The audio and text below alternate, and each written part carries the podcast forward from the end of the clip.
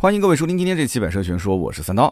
前不久呢，网络上有一个热点事件，相信很多人呢也都看到了，那就是杭州富阳网约车女乘客跳车事件。那么这件事呢，其实已经有最终的处理结果了啊，孰是孰非呢，已有定论，我就不再做过多点评了。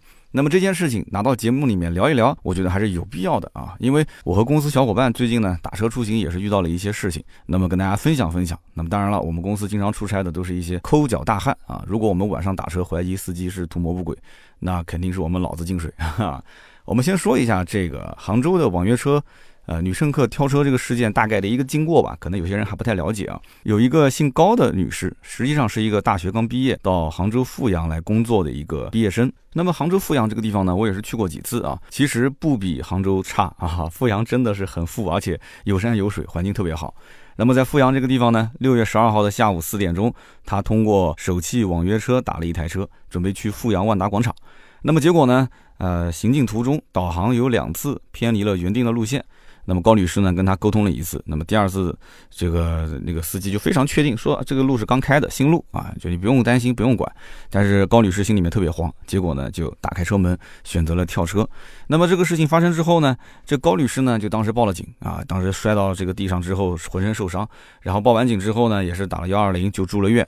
那么她打电话给平台，要跟平台沟通。意思就是说，你这个司机肯定是有问题的，对吧？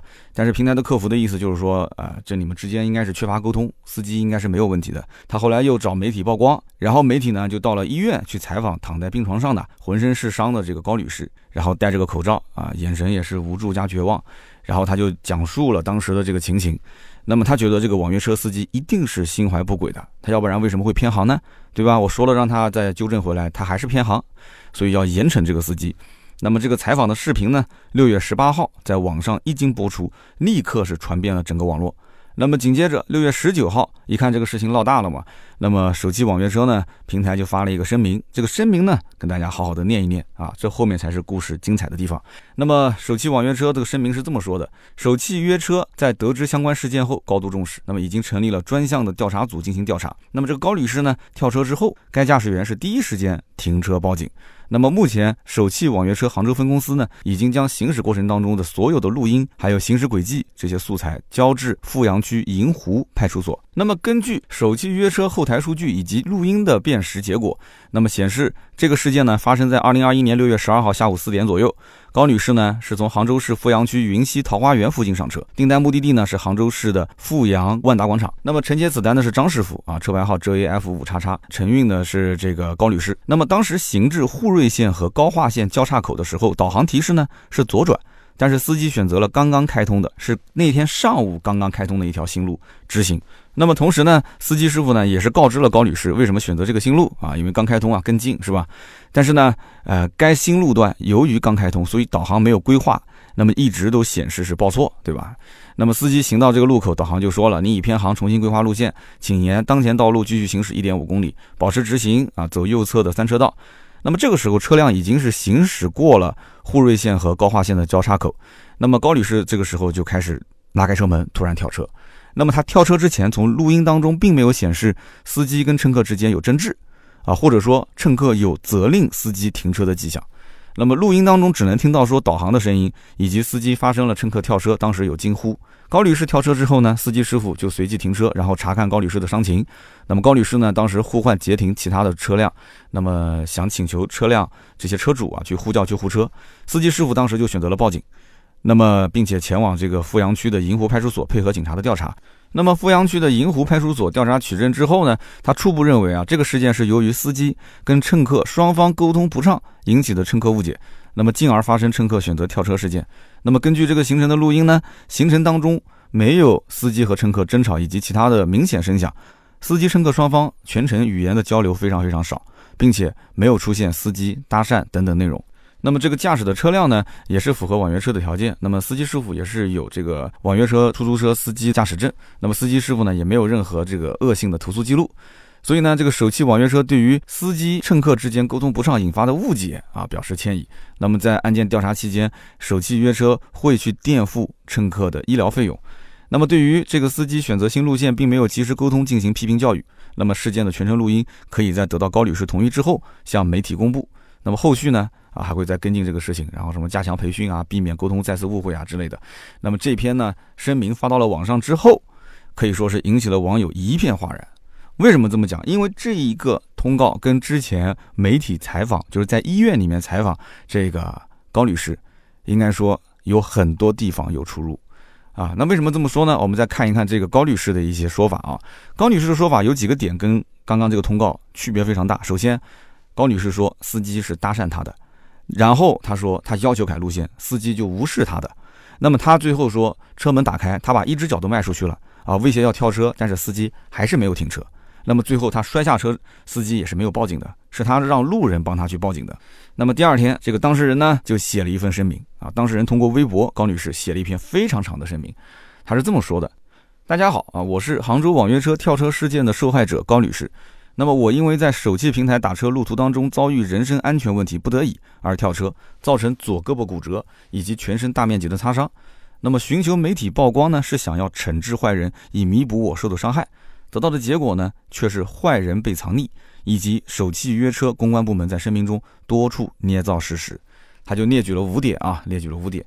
第一点呢，就是司机事前从未跟我去征询或者解释不按导航走的原因啊。第二点，报警人是当时我滚下车，强忍住疼痛，呼喊救命，拦下了几个热心的路人，司机根本没有报警。那么第三点，银湖派出所从未官方对于这个事情定性。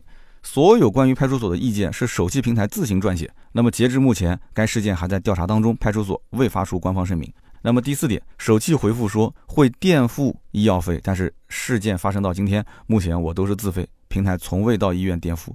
第五点，在事件发生之后的当晚，我的男朋友呢联系手机平台要听取录音、查看录像，但是呢，平台给的答复就是录音录像不能给我们。到现在为止，我都没有拿到录音和录像。网上说我不同意放录音，纯属一派胡言。后来呢，我又去询问警官啊，可否将原始的录音录像给到我？但是警官说他所获得的材料也是从网络传输的，不能保证是原始的载体。同时呢，直到现在，平台依旧没有提供警官的全程录音录像。那么他又说我呢是没有公关团队的，我只是一个大学毕业还没多久在杭州工作的人，我只能以我个人微博的力量告诉大家整个事情的经过。然后下面呢，就是这位高女士用她的语言讲述了那天发生的事情，大家仔细听一听啊，跟我们前面说的这个手气平台所公布的情况是不是有非常大的出入？大家可以听一听啊，应该说她的这个文笔真的是非常的好啊，我怀疑她都是写小说的啊，写的非常精彩。他说，二零二一年六月十二号下午四点，端午放假的第一天，我在高德地图上打到了首汽约车。行程路线为云溪桃花源附近至富阳万达广场。在我刚上车的时候，司机呢就盯着我看，上下打量，并且与我搭讪。当时我并没有与他交谈，后续呢他就一直想与我搭话。司机说话呢是带有方言的。当路线行驶至第一个路口，导航显示左转弯时，司机却右转行驶。我马上告诉司机，让他按导航走。那么接着呢，到了第二个红绿灯的路口，导航显示该左转，司机呢却仍然直行。我立马询问他：“你为什么不按导航走？”这个一开始话很多的司机，此刻却沉默不言了。我开始慌了，我说：“你停车！”司机置之不理，假装没有听见，继续直行。我当时非常害怕，我很怕他开远了，报警都来不及。等警察到了，我可能已经不知道被司机载到哪里去了。我想让司机停车，他却置之不理，害怕使我把车门给打开了。我想以此让他意识到事情的严重性。当车门打开的时候，车里已经发出了刺耳的滴滴滴的报警声。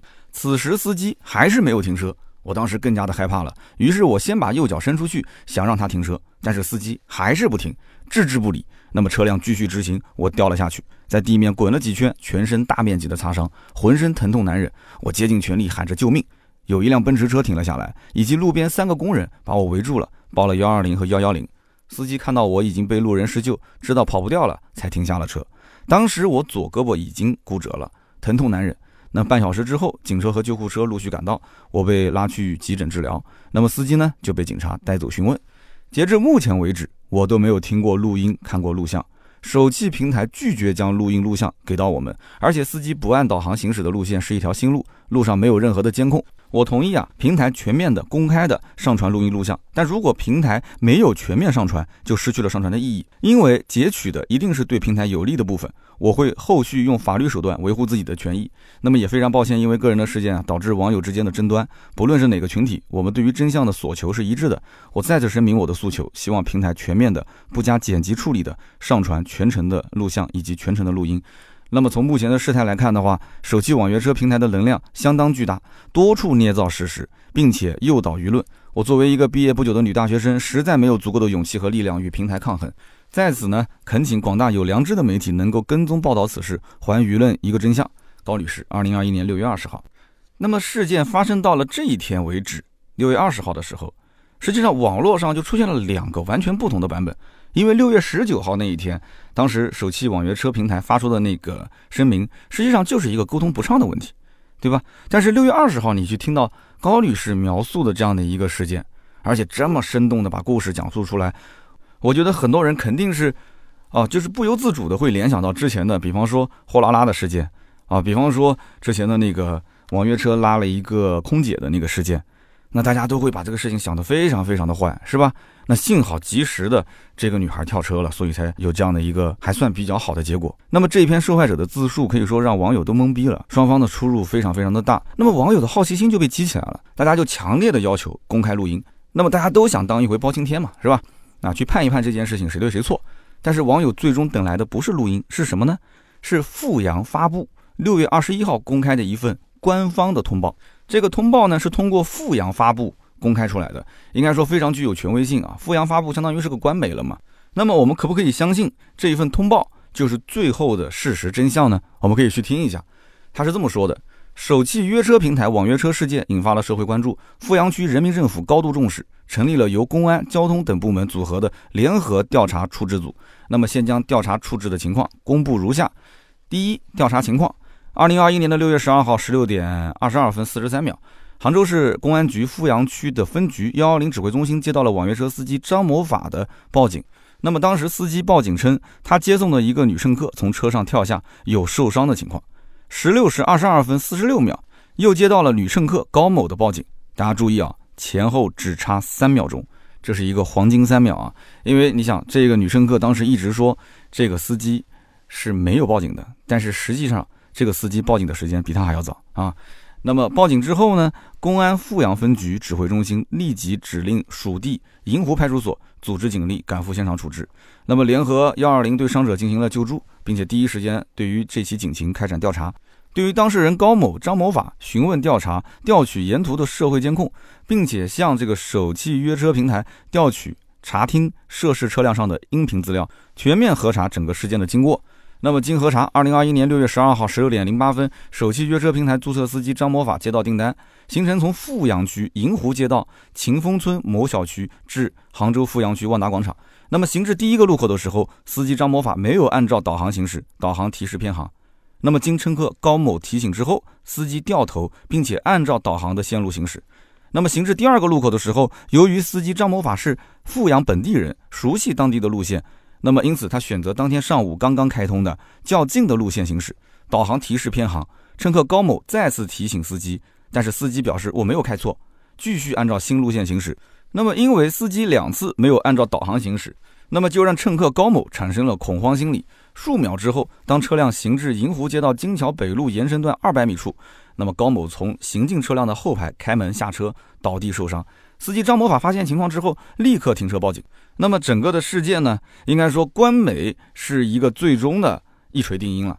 那么我相信官媒是不可能在这里面去进行任何的造假，它这个造假的成本就太高了啊！它应该是还原了事实。那么我们听到了前面的两篇通告，我们在文稿里面有这篇通告的原文，大家可以去看一看啊。这两篇通告，大家认为是平台方的通告更接近事实，还是这个啊受害者这个叫高女士？他自己的这个描述更加接近事实呢？大家可以在评论区我们讨论一下，是不是？那么后面这个通告呢，就是讲说啊，对伤者进行了处理，然后对于网约车这个平台啊，还有驾驶员的这些行为啊，都进行了一些处理啊，其他我们就不多读了。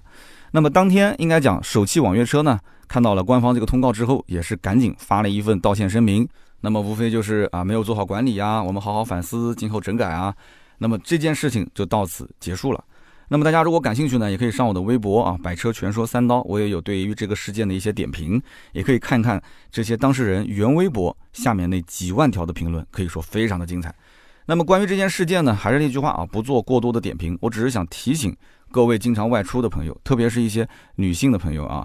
那么如果导航偏航的话，你可以让司机严格按照导航路线走啊，我不赶时间，我不赶时间，我也不差那点钱，严格按照导航路线走。那么这件事情毕竟还发生在白天。啊，地理位置其实也不算特别偏僻。那么如果说是在晚上的话，那么去又是一个比较偏僻的地方，然后这个时候车内导航连续两次偏航，提醒司机，司机也不更改路线。说实话啊，我的心里面应该也是慌的一批。哈，有人讲说你个大老爷们儿抠脚大汉，你慌什么？我还是慌啊，我毕竟是条命啊，对不对？我慌啊。你要不劫财，那万一劫色怎么办呢？是不是啊？不说反了，你万一不劫色劫财怎么办呢？是吧？所以说这个，我当时要跳车，我肯定也会找一个红绿灯跳啊。我这个还是比较珍惜自己的形象啊。那么下面呢，我们就分享分享，就是我们平时出门打车的一些啊比较有意思，或者说是有一些值得互相学习的经验，给大家分享啊。首先说一说我们公司刚来的小谢，小谢呢有一次他去浦东机场找他朋友玩。他朋友呢是刚到浦东机场工作啊，对于机场附近的环境不是特别熟悉，想打网约车，但是不知道去哪边等网约车。大家都知道高铁站、机场打网约车，你一定要知道具体的上车点。后来呢，他们只好去排队等出租车。那么结果呢，排了很久，然后等到上车的时候，司机呢就是先开出去，开出去，然后就问他们去哪儿，他们就说了一个目的地，这个目的地离机场只有大概八公里左右，非常非常的近。然后出租车司机当时就说啊。哎呦哎呦，我的车子有问题，我的车子好像有问题，坏了坏了！哎呦呦呦，你们赶紧下，赶紧下，我要去修车了。然后他们两个人刚走上社会啊，就不知道这个社会套路多啊，水有多深。他们俩就下车了，下车就回去又重新打了一辆出租车，打了下一台出租车，也是开出去，开出去呢啊，问他目的地，然后他们俩就说啊，目的地大概在什么地方。司机一听离机场只有大概八公里左右，非常非常的近，然后他一路上骂骂咧咧，态度非常不友好。那么中途呢，司机还打电话跟同行抱怨啊，也不忌讳车里面有两个乘客在后面了啊，就是说遇到两个奇葩的乘客，说打个车去这么近的地方，说在机场拉客都能拉个这么近的地方，他说自己倒霉不倒霉，等了两个多小时就接了这么一单。那么最后呢，他们虽然说还是到了目的地，但是呢，小谢跟他朋友心里面肯定是非常的不舒服，是吧？那么听完这个故事呢，啊，我会心一笑，然后拍了拍小谢的肩膀，我就安慰他说。你这种情况啊，我几乎每一次出差都能遇到，因为我们公司都离高铁站非常非常的近。那么我只要是在高铁站打车，那基本上任何出租车司机那个脸色都是不好看的。那么后来我也是有经验了，哎，我就找到了一种方法。那么出租车司机也好，网约车司机也好，每次他接我，心情都是非常愉悦的。哎，他就很有兴趣了，问是什么个情况。然后我就分享了一下，哎，我的打车的一些经历。我就跟他说，以后呢多安排你出出差，你就有这些经验了啊。那么其实。在机场跟高铁站打网约车或者是打出租车有两种方式，对吧？一种呢，你要打出租车，你就去正常排队，对吧？它有出租车的这个上客点。那么如果你要打网约车呢，一般都是去到它的地下停车场，你可以问一下你们的工作人员在哪个地下停车场去打网约车啊上课，他会告诉你的。如果呢你实在是不想跟工作人员交流，还有一个方法我教你，你把这个滴滴的打车软件打开，然后呢你把指针直接默认在机场或者是高铁站。它会显示你到哪个地下停车场啊？是 P 五、P 六、P 七哪个位置上车啊？这是默认的。如果说你也不想去出租车或者是网约车的停车场去上车，你就想在路面上出了高铁站、出了机场你就打车，那我告诉你，还有一种方法，就是你看一看滴滴的这个地图，你把地图缩小一点点，你会发现整个的高铁站这个区域啊，它被一个蓝颜色的一个这种就像一个膜一样的覆盖。就地图上是有一个浅蓝色的覆盖区域，那么这个浅蓝色的覆盖区域是不允许在地面上打车的，你必须到地下停车场。但是你要如果把指针移出这个浅蓝色的区域，稍微移出去一点点。啊，在某一个路口的话，那么它的这个打车软件就会显示你是在某一个路口打车。那么出租车司机也好，网约车司机也好，就可以开到这个位置来接你。但是呢，我也打过几次啊，有的愿意接，有的不愿意接，就沟通成本是比较高的。实际上这个路口已经是可以打了啊，已经是就是离开了它的这个禁止上车的一个范围。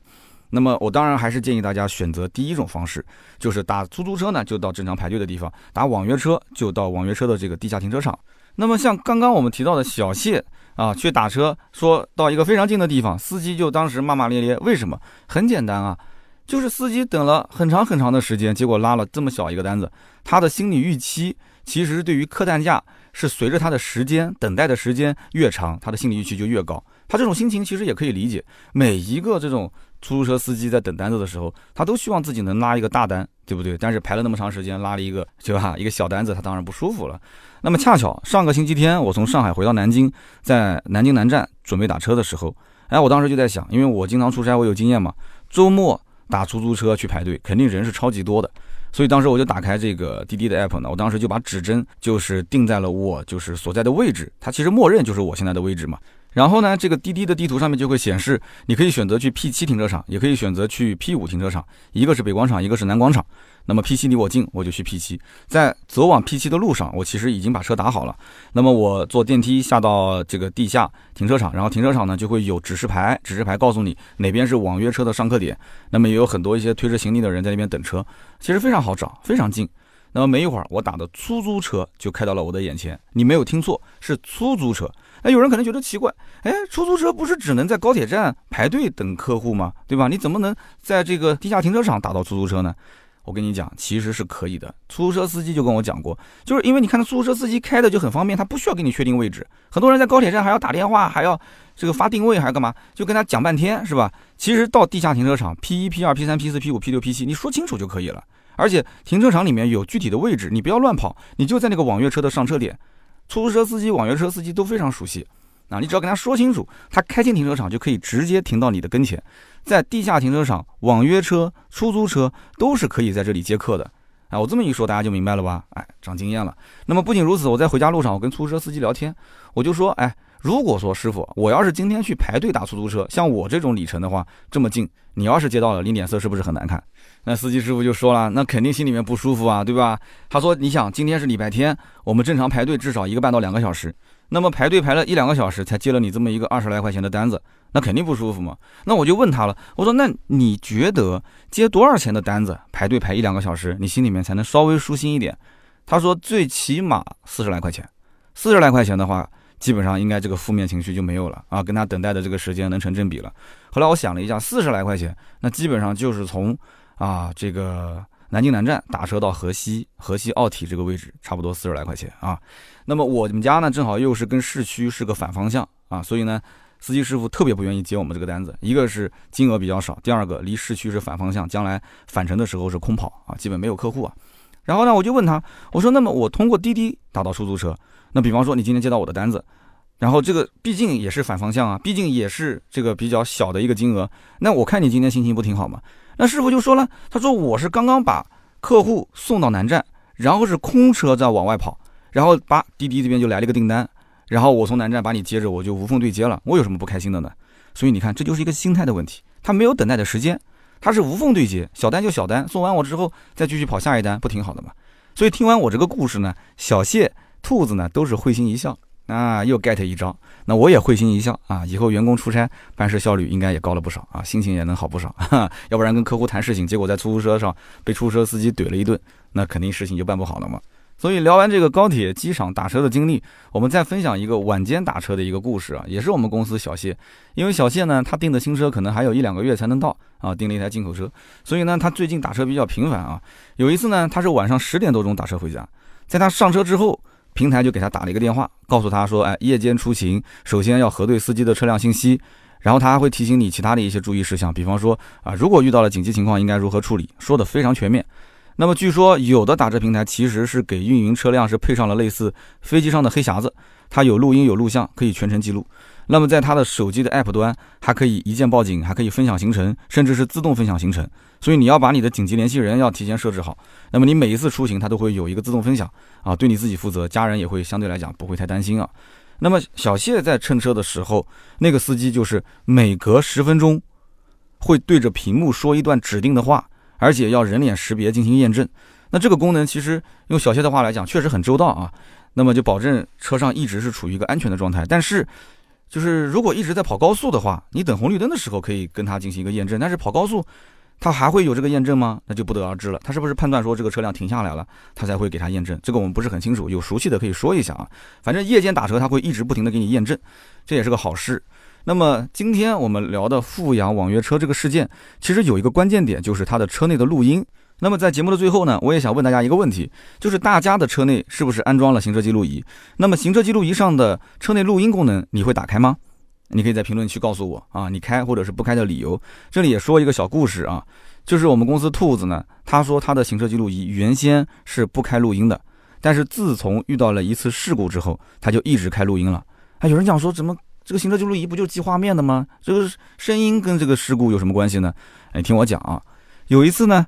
兔子开着他的小野马在左转道左转，它是两股左转道，它的右侧还有一股左转道。有一台蒙迪欧呢，就从外面就硬挤了进来，然后兔子就听到两车碰擦的声音，但是蒙迪欧呢，就像没事人一样的就把车直接开走了。哇，兔子当时又火了，就开着这个车啊一路去追他，最后把对方逼停，然后下车去理论，但是对方就不听啊，说我没碰到你啊，然后双方就报了警。那么到了交警队之后，兔子就拿出了行车记录仪给警察来看，但是。这个行车记录仪拍摄的画面没有声音，然后兔子呢，这个车辆右前保呢确实有一道刮擦的痕迹，但是那个蒙迪欧的车上啊，它的侧面只有厚厚的一层灰，然后刮了一点点，刮了一道灰，但是车子没有什么损伤，所以兔子当时觉得也很神奇啊。那最后怎么办呢？那兔子只能是哑巴吃黄连啊，只能各回各家各找各妈。所以自此之后，兔子的车上行车记录仪的录音就是一直开着的。哈哈哈，所以今天呢，我们分享的这几个故事，大家可以去听一听，看看平时生活当中啊有没有什么小经验是可以汲取的。那么关于这个杭州的网约车女子跳车事件呢，也是希望大家一起来聊一聊，看看各自的看法。那么今天的故事我们就聊到这里啊，希望大家呢收听愉快，也欢迎在我们的节目下方的留言区交流听故事的心得体会啊。我们会在每期节目的留言区啊抽取三位，赠送价值一百六十八元的芥末绿燃油添加剂一瓶。那么下面呢是关于上期节目的留言互动环节。上期节目我们聊的是领克零二 Hatchback，那么这个节目的留言区我看到有不少人喷我的，就觉得说我没有把这台车定义成钢炮啊，而且呢好像我对于国产车卖二十万很有意见啊，我也不做解释了，因为这个观点就是我的观点，大家有大家的观点，我们在一起讨论也挺好啊，各有各的一些。呃，想法，但是千万不要因为我们两个人就仅仅一台车子的观念不同，就把我给取关了啊！不过你要真的取关了，你也听不到我的节目了，就是。那么上期节目有一位叫做芋头王子 KK，他说，其实呢，我算是差点定了这台车的人，有些问题三刀今天其实讲了，我才明白为什么我迟迟没有下定。之前预测的时候，有很多水军吹这台车子要卖到十八万多。我其实比较喜欢领克，我也比较了解，我觉得不可能卖那么贵，所以我当时猜测它的预售价应该是十六点九九万。那看来我还是预测低了。但是我当时心里面预算就是这台车如果超了十七万就不值得，我还不如买零三加的。那么三刀在节目里面也说了，普通版本的领克零二十四万是可以落地的。那么零二 Hatchback 跟普通的一点五 T 其实差了将近四万块钱。说实话，我真的觉得它贵了。那不像以往领克那样给人说有性价比的感觉。其实主要也是零三加推出时间太久了。那么如果说零三加跟零二 Hatchback 同时推出，那我相信买零二 Hatchback 的人应该会非常少。那么最后还是希望领克加油，这车做的还确实不错。上期节目其实我对于领克零二 Hatchback 的肯定的呃点还是很多的，我还特意看了一下我们的文稿啊，肯定的地方还是很多。可能就是因为标题的起法，包括我节目的开始的这个调性啊，就这么一定。大家就会觉得说啊，你整篇可能都是在说这个车不好，包括领克的公关也找过来了跟我谈，说哎怎么回事啊？真的说这个三刀你怎么又出我们的负面？我说真不是负面，这台车子我们也肯定了做的是不错的，但是不要拿钢炮去营销啊，这个蹭的有点狠啊，给大家只是提个醒嘛，对不对？那么下面一位听友叫做 T A O Y E 陶叶啊幺七零九，他说买 G T I 和零二 Hatchback 的人压根就不在一条线上。也就是说，领克零二 Hatchback 的准车主，他心里面是门清的，他根本要的不是一个钢炮，他们更关心稀缺性、它的配置、做工、外观、内饰，还有就是奔直线的能力，他们更需要的是一部精致以及性能还不错的家用车。懂钢炮的人，谁也不会轻易下单的。只是那些准车主，他心里面需要领克做这样的营销行为而已。所以说，三刀，你这期节目不等于就是把他们的梦给叫醒了吗？是吧？车主其实需要自己的车子看起来像是一个钢炮。那么这个情况，其实在高尔夫上也有啊。高尔夫不是有一个 II 的版本吗？啊，这就是他为什么要定这个版本的原因。谁都懂啊。这就跟买 G 二零的宝马三系，你买到了 M 耀夜的版本，这些车主，你说他真的是要极致的操控吗？不是的，他只是要看上去像是极致操控的车。哎，我觉得说的真的是非常好啊。那么下面一位听友叫做首长自驾，他说：三刀，我听你节目五六年了啊，我一直都是潜伏不发言。我是七零后啊，那就叫小刀了啊，喊我小刀。他说前两天我去南京带孩子到东大九龙湖考试。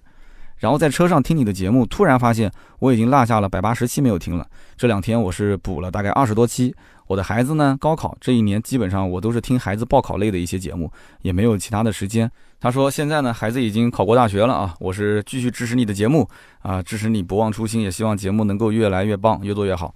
非常非常感谢这一位七零后的老大哥啊。那么在此呢，也是祝愿你家的孩子，因为今天是高考的分数可以查询的这一天，祝他能够考上理想的大学，能够考上东大。那么你家孩子如果考上东大了，那就跟。我家媳妇儿就是校友了，只不过不在一个校区啊。我媳妇儿毕业的时候，东大还没有九龙湖校区呢。那行，那么以上呢就是今天这期节目所有的内容，感谢大家的收听啊，也欢迎大家在节目下方多多的留言支持我。